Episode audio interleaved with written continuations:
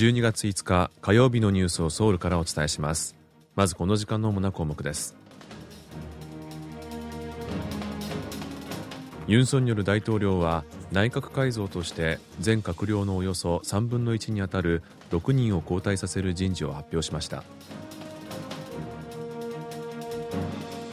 韓国が中国に依存している尿素について中国が出荷をストップさせていることが分かりました。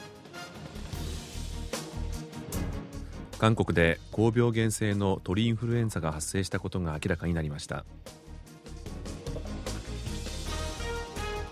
今日はこうしたニュースを中心にお伝えします。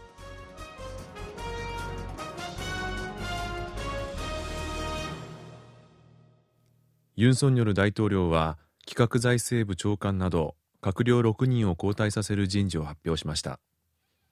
来年4月の総選挙で与党国民の力から出馬するための準備とみられています。韓国では現職の閣僚が総選挙に出馬する場合投票日の90日前までに閣僚の職を辞することが法律で定められています。大統領室は4日企画財政部国家法訓部農林畜産食品部国土交通部海洋水産部中小ベンチャー企業部の長官人事を発表しました。今回交代となった6人はいずれも来年4月の総選挙に立候補する可能性が高いと予想されています。またユン大統領がオランダ訪問に向けて出国する来週月曜日までに外交部など追加で内閣改造が発表されるものとみられています。現職のパク・チン外交部長官をめぐっては万博誘致失敗の責任論が浮上しています。一方総選挙に立候補することが有力視されているハン・ドンフン法務部長官は投票日の90日前に近づいたタイミングすなわち今年の末か来年初めに交代が発表されるという見方が出ています。また今回の内閣改造に合わせて大統領の直属の機関でも新しいトップが任命される予定です。内部の圧力により組織運営がうまく機能していないとされていた国家情報院は先週院長が事実上更迭されたほか野党が弾劾を求めていた放送通信委員長は弾劾訴追を前に先週辞任しています。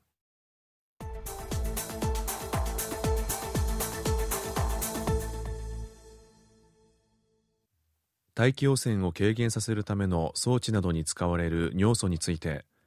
韓国はその9割を中国からの輸入に頼っていますが最近中国の税関が輸出をストップさせていることが分かりました。政府や業界によりますと中国の企業が韓国に輸出しようとしていた産業用尿素の荷積みを中国の税関が先月30日に急遽中止させました。これについて韓国の産業通商資源部は中国政府が中国国内の尿素の需給状況を考慮して価格を安定させるために取った措置だと説明しています。石炭から抽出されたアンモニアで作る尿素は農業用の肥料のほかディーゼル車の排気ガスや石炭発電所による大気汚染を低減させる装置に使われます。政府は東南アジアや中東などへ輸入元を多様化するとともに中国からの輸入が再開できるよう中国政府と協議を行う方針です。ユン大統領は今年で60回目を迎える貿易の日の記念式典に参加し輸出の重要性を強調するとともに規制緩和や国内企業に対する支援を強化する考えを明らかにしました。ユン大統領は式典で経済の活性化や雇用の創出には韓国企業が海外で活躍することが不可欠だとして輸出の重要性を強調しました。またグローバルスタンダードに見合った大胆な規制緩和を行うと述べました。その上で韓国が結んでいる FTA 自由貿易協定をすべて合わせると全世界の GDP 国内総生産の85%を占める市場となり輸出における大きな資産だとしてイギリスやインド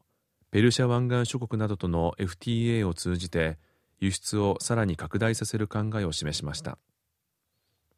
さらに国内企業が海外展開する際のマーケティングに対する支援を大幅に拡充するほか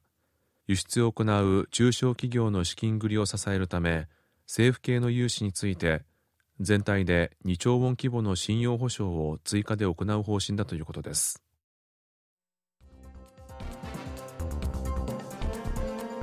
こちらは韓国ソウルからお送りしているラジオ国際放送 KBS ワールドラジオです。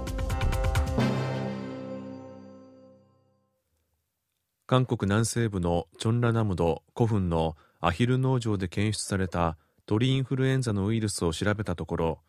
死亡率の高い高病原性鳥インフルエンザであることが分かりました。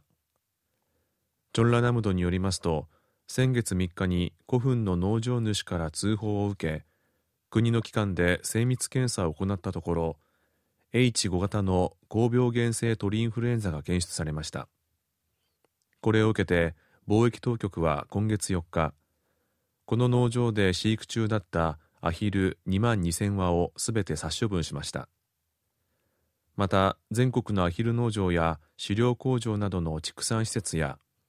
施設に出入りする車両に対して5日の午後11時まで移動を禁止しました。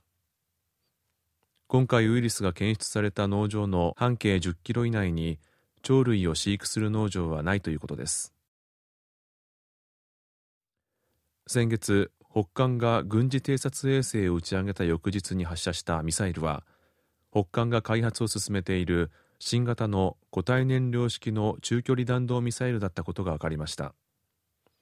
先月22日にミサイルが発射された当時韓国軍の合同参謀本部はミサイルの発射は失敗したものとみられるとしながらも韓米の情報当局が分析中だとしてミサイルに関する具体的な内容を公開しませんでしたが今月4日ミサイルは固体燃料式の IRBM 中距離弾道ミサイルだったと明らかにしました。IRBM は射程距離が3000キロから5500キロで韓半島に展開されるアメリカ空軍の戦略爆撃機が駐屯するグアムへの攻撃が可能です。北韓がミサイルの発射試験を行ったことを公表していないのは発射が失敗したためだとみられています。韓国の人気アイドルグループ BTS 防弾少年団の RM さんをはじめ4人のメンバーが来週兵役のため入隊します。これによって先に入隊した3人と合わせてメンバー全員が兵役に就くことになります。BTS の所属事務所によりますと RM さんと V さんは11日にジミンさんとジョングクさんは翌12日にそれぞれ陸軍に入隊します。韓国の兵役には親しい友人や親戚と一緒に訓練を受け同じ部隊に配属される同伴入隊という制度があり自民さんとジョングクさんはこの制度を通じて除隊まで共に過ごすということです。BTS は最年長メンバーのジンさんが去年12月に J−HOPE さんが今年4月に陸軍に入隊したほかシュガさんは今年9月から兵役を代替する社会服務要員として勤務中で今回残りの4人が入隊することでメンバー全員が兵役の義務に就くことになります。今回入隊するメンバーの兵役が終了するのは再来年の6月です。BTS のメンバーと所属事務所は除隊後にグループとしての活動再開を計画しているということです。ソウルで世界初となる深夜の自動運転バスの運行がスタートしました。4日に始まった自動運転バスの運行は大学や大型ショッピングモールなどが密集し深夜に乗客が多いハプチョン駅からトンデムン駅までのおよそ10キロの区間で行われ